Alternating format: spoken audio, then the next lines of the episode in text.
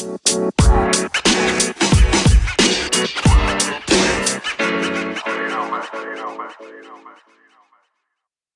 und herzlich willkommen bei Pflanzenbau statt Ackerbau, dein Podcast rund um regenerative sowie verantwortungsvolle Landwirtschaft. Mein Name ist Lukas Heumann und ich möchte dich herzlich willkommen heißen zum heutigen Thema der Folge, die Symbiose von Pflanzen und bodenbürtigen Mykorrhiza-Pilzen.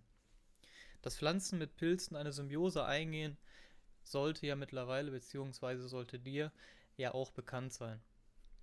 Wie genau die Symbiose funktioniert und welche Vorteile diese Symbiose hat, genauso wie die Nachteile, ähm, die entstehen, wenn diese Symbiose eben nicht mehr vorhanden ist, das schauen wir uns eben in diesem Beitrag an. Zunächst einmal sollte man die Frage klären, was überhaupt Mykorrhiza-Pilze sind. Mykorrhiza-Pilze sind bodenbürtige Pilze, die in der Lage sind, mit den Wirtspflanzen eine Symbiose einzugehen. Hier ist jetzt wichtig anzumerken, dass natürlich nicht jede Pflanze, die auf unserem Acker wächst, eine Wirtspflanze für die Mykorrhiza-Pilze ist. Ja, so haben wir zum Beispiel bei der Familie der Brassiaceae, also Kreuzblütler, um es deutsch auszudrücken, sprich Raps und Senf, die gehören dazu, das sind ja so die bekanntesten, die auf dem Acker wachsen. Ähm, die können diese Symbiose nicht durchführen tatsächlich, sind dafür aber wiederum sehr stark, was die mikrobielle oder was die Interaktion mit den Mikroorganismen eben angeht. Haben da also Stärken, die man auch nicht vernachlässigen sollte und auch fördern muss, eben durch Integrierung dieser Kreuzblütler mit in die, Zucht, in die Fruchtfolge. Das ist aber wieder ein anderes Thema. Kommen wir zurück zu den Mykorrhiza-Pilzen. Wichtig anzumerken eben, damit du es behältst oder damit du das weißt, dass nicht jede Pflanze, die auf unserem Acker wächst, eben eine Wirtspflanze für die Mykorrhiza ist. Merke Raps, der ist eben keine. Die Mykorrhiza-Pilze liefern den Pflanzen, mit denen sie jetzt eine Symbiose eingegangen sind, beziehungsweise mit denen sie eine Symbiose eingehen können, jetzt vor allen Dingen Spurennährstoffe. Also, was haben wir da so? Wir haben da Kupfer, wir haben Phosphate, wir haben Zink, wir haben Bohr, wir haben Eisen, Mangan.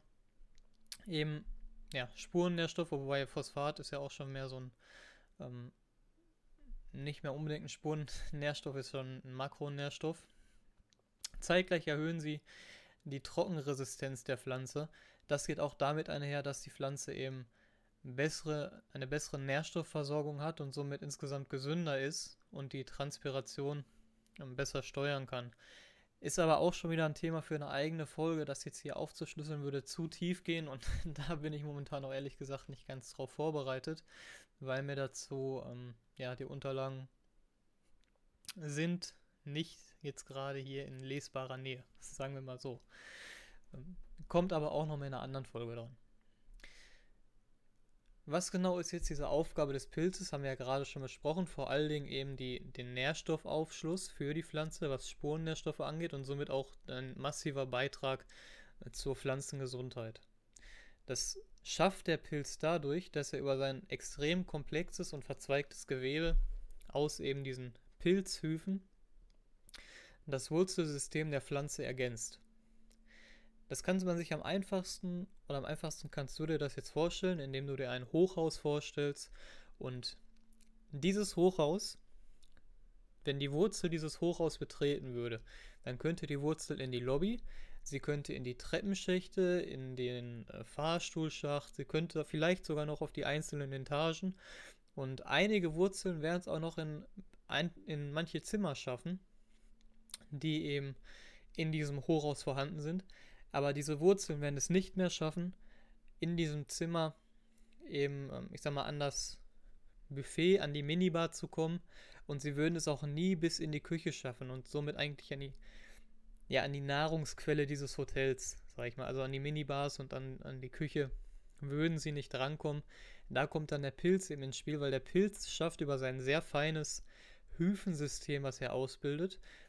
Wie fein das ist, das lässt sich am besten oder wie kann man. Ach, da kann man einfach so einen Fakt bei. Könnte ich, ich sag dir einfach einen Fakt.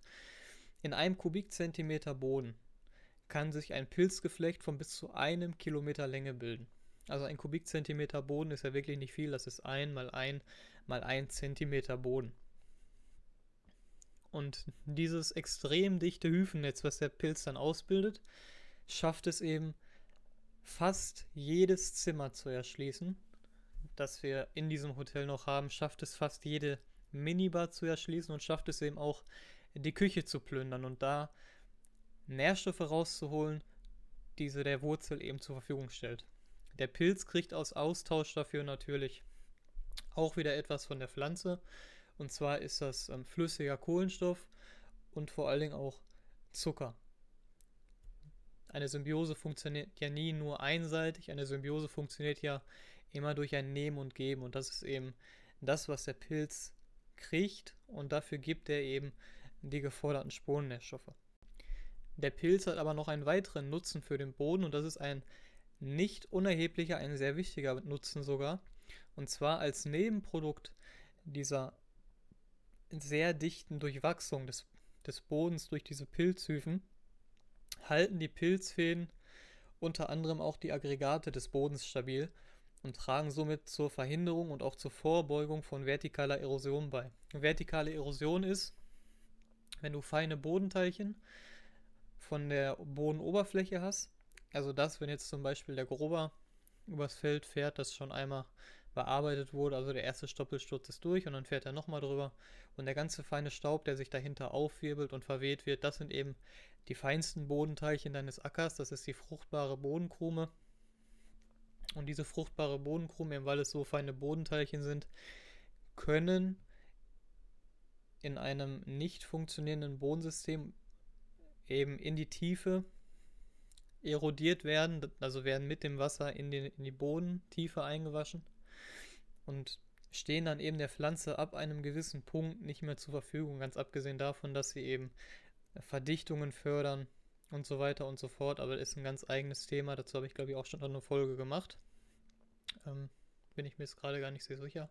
Doch, dazu gibt es schon eine Folge, wie diese feinen Bodenteilchen eben dafür sorgen, dass sich so ein Boden selber verdichtet und welche Folgen das hat.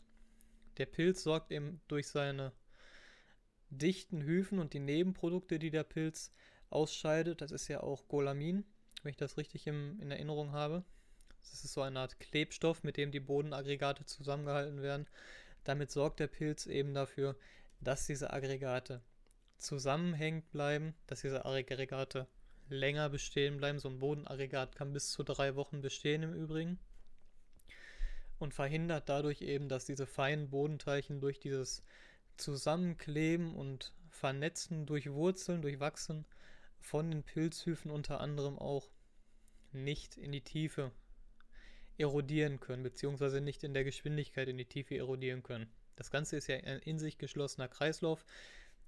Da spielen ja jetzt auch wieder Regenwürmer, ähm, andere Mikroben und so weiter und so fort mit ein. Also es ist ja nicht nur der Pilz, der dafür sorgt, dass diese vertikale Erosion ähm, ja nicht, nicht stattfindet, ist nicht richtig, aber eben, dass dort eine komplett eine ständige Umwälzung im Boden ist und diese vertikale Erosion eben auf einem gleichbleibenden Niveau gehalten wird, sage ich mal. Also dass die Bodentechnik nach unten gefördert werden, eben zum Beispiel durch Regenwürmer oder durch Wühlmäuse, durch äh, Maulwürfe wieder nach oben gefördert werden. Und so, also es ist ja ein ständiger Prozess. Zusammengefasst ist der Pilz für den Boden also etwas sehr Nützliches und sehr Wichtiges, auch vor allen Dingen für die Pflanze sehr wichtig, da sehr viele Pflanzen eben erst durch diese Symbiose mit den Pilzen, mit den Mykorrhiza-Pilzen komplettiert werden. Aber fast vergessen ist noch anzumerken, natürlich schützt diese Symbiose auch vor bodenbötigen Schadpilzen, weil Schadpilze sich eben in die gleichen Pilzlücken in Anführungszeichen einnisten würden wie der Mykorrhiza-Pilz. Und dadurch, dass der Mykorrhiza-Pilz eben schon in Symbiose steht mit dieser Pflanze, ist es den Schadpilzen nur noch erschwert möglich, diese Wurzeln zu attackieren, da auch der Mykorrhiza-Pilz natürlich ein sehr reges Interesse daran hat, dass sein Wirt am Leben bleibt und somit auch dafür sorgen wird, dass diese ja, dass dieser Schadpilz eben möglichst wenig bis keinen Schaden anrichten kann. Also das ist auch noch ein Punkt, der damit reinspielt, hätte ich fast vergessen. Jetzt waren wir ja gerade schon bei Schaden. Was schadet dieser Symbiose zwischen Das ist ein schöner Übergang, ne? Schaden, was schadet.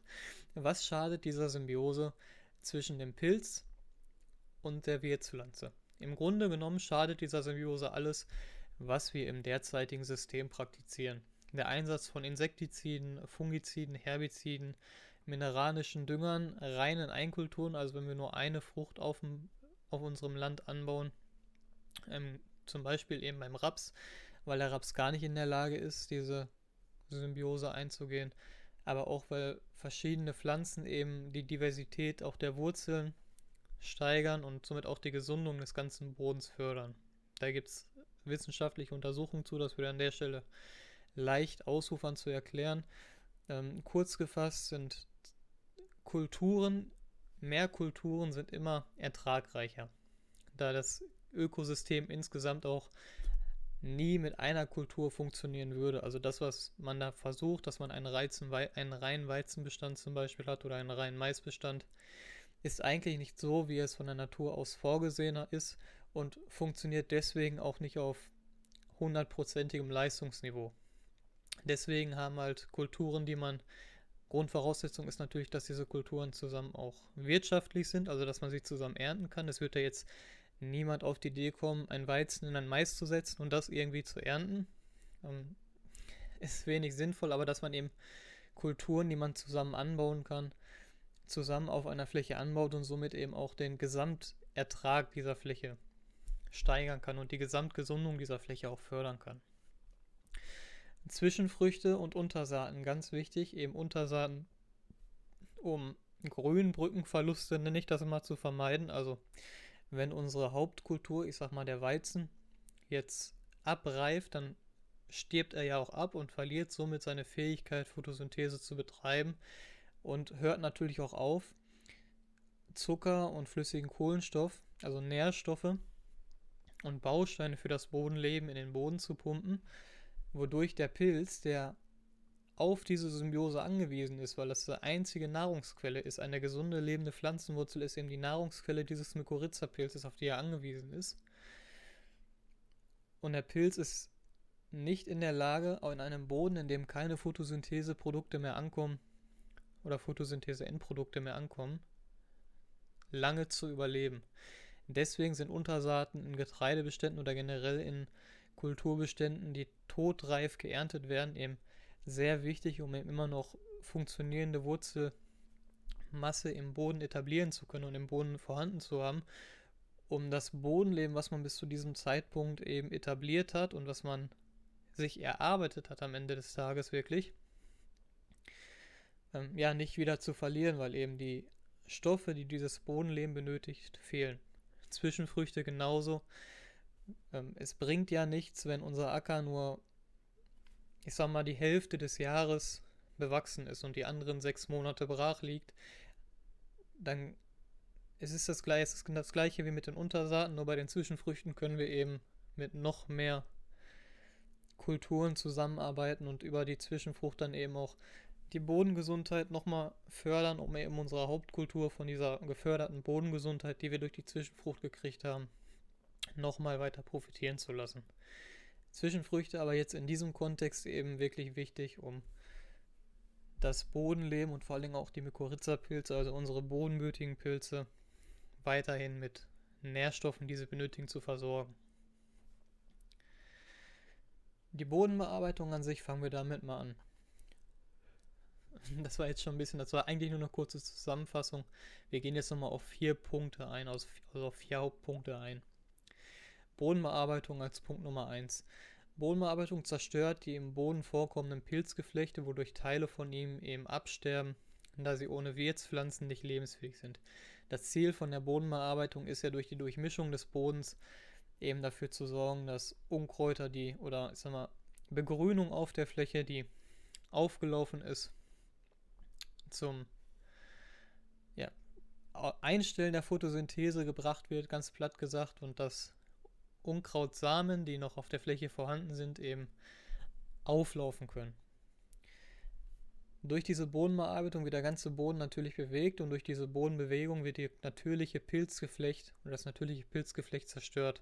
Ganz abgesehen davon, dass man natürlich ähm, durch diese Durchmischen des Bodens und durch das Entwurzeln der Pflanzen auch wieder eine photosynthesefreie Zeit in der Fläche etabliert, in Anführungszeichen, da ein Großteil der Fläche eben nicht mehr bewachsen ist und ein Großteil der Pflanzen eben keine Photosynthese mehr betreiben wird, was dann eben auch zur Reduzierung der Pilzmenge des Pilzgeflechtes im Boden führt und vielleicht dann am Ende des Tages in einer ja, mehrheitlichen Annektierung dieses Bodens durch Schadpilze resultieren könnte. Als Beispiel. Fehlende Zwischenfrüchte und Untersaaten haben wir gerade schon angesprochen. Ähm, liegt halt einfach daran, dass wir Grünbrücken oder dass wir immer eine grüne Pflanze, eine lebende Wurzel im Boden haben müssen, um das Bodenleben eben zu fördern, um das Bodenleben und somit auch die Pilze oder unsere Mykorrhiza-Pilze mit Nährstoffen zu versorgen, um auch das, die Zusammensetzung des Bodenlebens am Ende des Tages auch irgendwo in einem Rahmen zu halten. Wir haben immer je, also Nützlinge und Schädlinge und zum Beispiel die Mykorrhiza-Pilze. Da gab es ja letzte Woche den Vortrag oder den, die Podcast-Folge auch drüber. Die Mykorrhiza-Pilze zum Beispiel fressen auch ganz gezielt Bodenlebewesen, also Mikrobodenlebewesen wie zum Beispiel ähm, Nematoden. Und Nematoden kann man ja wieder unterteilen in nützliche Nematoden und schädliche Nematoden. Das ist dem Pilz in dem Fall dann sehr wahrscheinlich egal.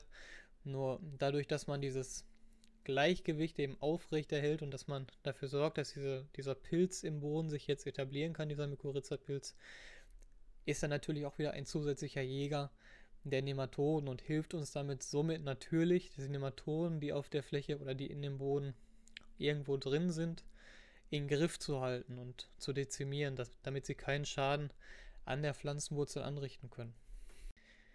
Mineralische und synthetische Applikationen sind ein ganz heißes Thema. Ähm, hängt einfach damit zusammen, dass die Applizierung von Pflanzenschutzmitteln nicht nur sichtbare Effekte auf das oberirdische Leben hat. Das sehen wir ja dann nach einer Insektizid-Applikation zum Beispiel sind unsere Läuse, also unser Lausbefall von der, ich sag mal, der, die Läuse, die auf der Gerste sitzen, sind nach einer Herbizid-Applikation nicht mehr vorhanden. Die Unkräuter, die wir im Weizen stehen haben, zum Beispiel die Kamille, die wir im Weizen stehen haben, ist nach einer Herbizid-Applikation hoffentlich nicht mehr vorhanden. Den Pilzbefall, den wir haben können, können wir auch präventiv spritzen und vermindern somit das Risiko, dass wir eben Gelbrost oder Braunrost auf unserer Kultur etablieren oder dass sich dieser Pilz eben auf der Kultur etablieren kann. Mineralische Dünger. Ach nee, wir waren ja noch nicht fertig, Entschuldigung. Zack, heute war ein langer Tag, ich glaube, man merkt's. Diese Pflanzenschutzmittel haben aber nicht nur einen oberirdischen Effekt, wie wir ihn gerade besprochen haben, sondern auch einen Effekt auf das Bodenleben, da jede Pflanzenschutzmittelapplikation eben auch in irgendeiner Art und Weise negative Auswirkungen auf die Biodiversität und ähm, ja, die Biodiversität des Bodenlebens hat und somit auch Auswirkungen auf, die, auf das gesunde Verhältnis des Bodenlebens hat. Dazu gibt es einige Studien, die du dir dazu am besten selber durchlesen kannst, weil das wirklich sehr lange, sehr ausführliche Studien sind und das, wie vieles eben an dieser Stelle ausufern würde, aufzuschlüsseln. Schau es dir am besten selber an. Dazu gibt es auch auf YouTube sehr schöne Videos. Inwiefern jetzt welche Kategorie, weil man kann es ja nicht alles wieder zusammenfassen, das muss man wieder unterteilen in nur Herbizide, nur Insektizide, nur Fungizide. Dann haben wir ja auch noch Rotizide. Und jede dieser Kategorien oder dieser Pflanzenschutzmittel wirkt eben wieder ein bisschen anders und hat anderweitige negative Auswirkungen, die sich direkt oder indirekt auf das Bodenleben übertragen. Bei den Fungiziden ist es zum Beispiel recht einfach, da Fungizide ja eben dazu da sind, Pilze abzuwehren und diese Fungizide sich dann eben auch zwangsläufig irgendwann in der Wurzel vorfinden und auch auf dem Boden aufgebracht werden irgendwo. Wir haben ja nie eine hundertprozentige Applikation des Pflanzenschutzmittels nur auf den Pflanzen. Es geht immer irgendwo was auf dem Boden. Und da, wo wir eben Kontakt mit unserem nützlichen Pilz oder dem Mykorrhiza-Pilz mit dem Pflanzenschutzmittel haben, haben wir halt ja, Probleme, weil das Pflanzenschutzmittel ja das macht, was es machen soll, nämlich dafür sorgen, dass der Pilz sich nicht weiterentwickeln kann oder dass der Pilz an seiner Entwicklung und Etablierung gestoppt wird, um das mal ganz einfach zusammenzufassen. Mineralische Dünger ähm, spielen auch eine Rolle, denn mineralische Dünger verändern durch den hohen Salzgehalt, den sie sehr oft haben, das Bodenmilieu. Wir haben ja, oder haben wir ja gerade schon gesagt, dass Pflanzen über die Wurzel eben unter anderem auch Zucker in den Boden pumpen. Und wenn wir Zucker jetzt mit Salz vermischen, dann kommen wir irgendwann an einen Punkt, an dem dieses, an dem der Zucker neutralisiert wird und der Boden dann auch vielleicht, je nachdem, was für einen Dünger wir fahren wie viel Dünger wir fahren, das Bodenwasser, was wir dann haben, eben versäuert oder salzig. Entschuldigung, dass es salzig wird und wir das komplette Bodenmilieu also einmal umdrehen.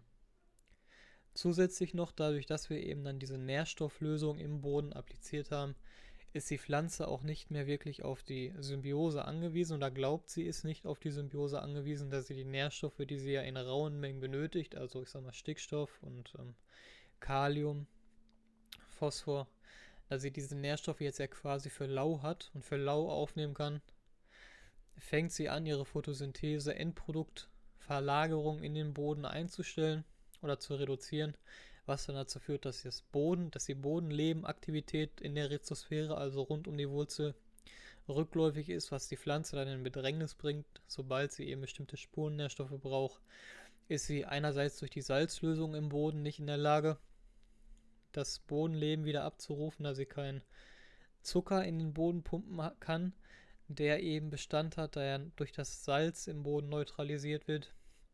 Und dadurch, dass sie die Produktion eingestellt hat, ist natürlich auch die Menge an Bodenleben rückläufig, was auch wieder Auswirkungen auf die Nährstoffverfügbarkeit bestimmter Spurennährstoffe unter anderem macht. Gerade bei Pilzen ist das ein Knackpunkt der Pilze, eben ein Großteil der Spurennährstoffe, die eine Pflanze benötigt, aufschließen und liefern.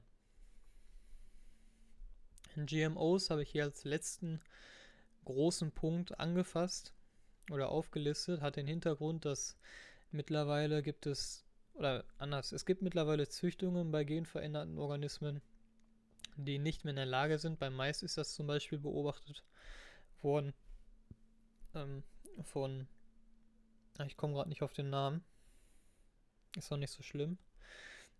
Gibt auf jeden Fall Beobachtungen, dass der Mais nur noch begrenzt bis je nach, je nach GMO eben nicht mehr in der Lage ist, diese Symbiose mit dem Boden einzugehen, weil es bei der Züchtung, ich will mal vorsichtig sagen, verloren gegangen ist.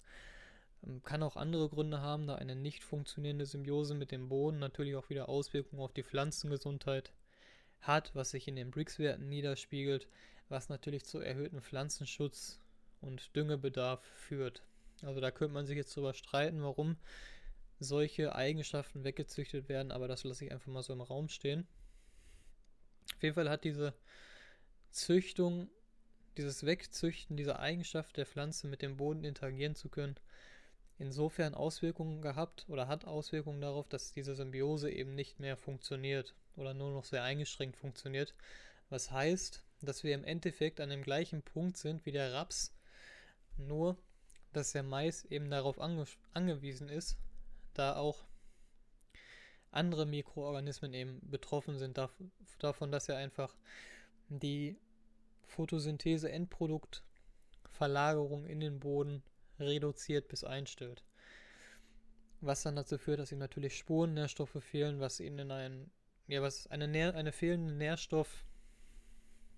Ähm, ups, bin ich auf den Knopf gekommen. Ist er weg? Nein, es ist noch da. Gut. Eine fehlende Nährstoffversorgung einer Pflanze ist ja natürlich auch immer ein Stressfaktor für eine Pflanze, was dann dafür sorgt, oder was über viele Ecken und Kanten die Folge hat, dass diese Pflanze nicht an ihr maximales Ertragspotenzial kommen wird. Gut. Das waren jetzt so die Hauptpunkte für diese Folge. Es ist ein wenig abgehackt gewesen diesmal. Habe ich so das Gefühl. Aber was heißt abgehackt, verpeilt? Ähm, ja, nehmt es mir nicht böse. es ist ein langer Tag gewesen und ja, diesen ganzen Artikel gibt es auch übrigens, oder diesen gesamten Beitrag, diese Podcast-Folge kannst du übrigens auch auf der Website nachlesen. Pflanzenbau, regenerativer Pflanzenbau.com. Da ist dieser Artikel für dich nochmal, oder dieser Beitrag eben für dich als Artikel zusammengefasst. Du kannst ihn nochmal nachlesen und ja, von mir auch aus ausdrucken und weiß ich nicht, was du machen möchtest. Auf jeden Fall steht er dir da eben nochmal kostenlos zur Verfügung. Und dann würde ich sagen, danke fürs Zuhören. Wenn du noch Fragen, Anregungen, Podcast-Folgen, Wünsche hast, dann kannst du mir gerne schreiben. Die E-Mail-Adresse steht auch in der Infobox. Und dann sehen wir uns oder hören wir uns nächste Woche. You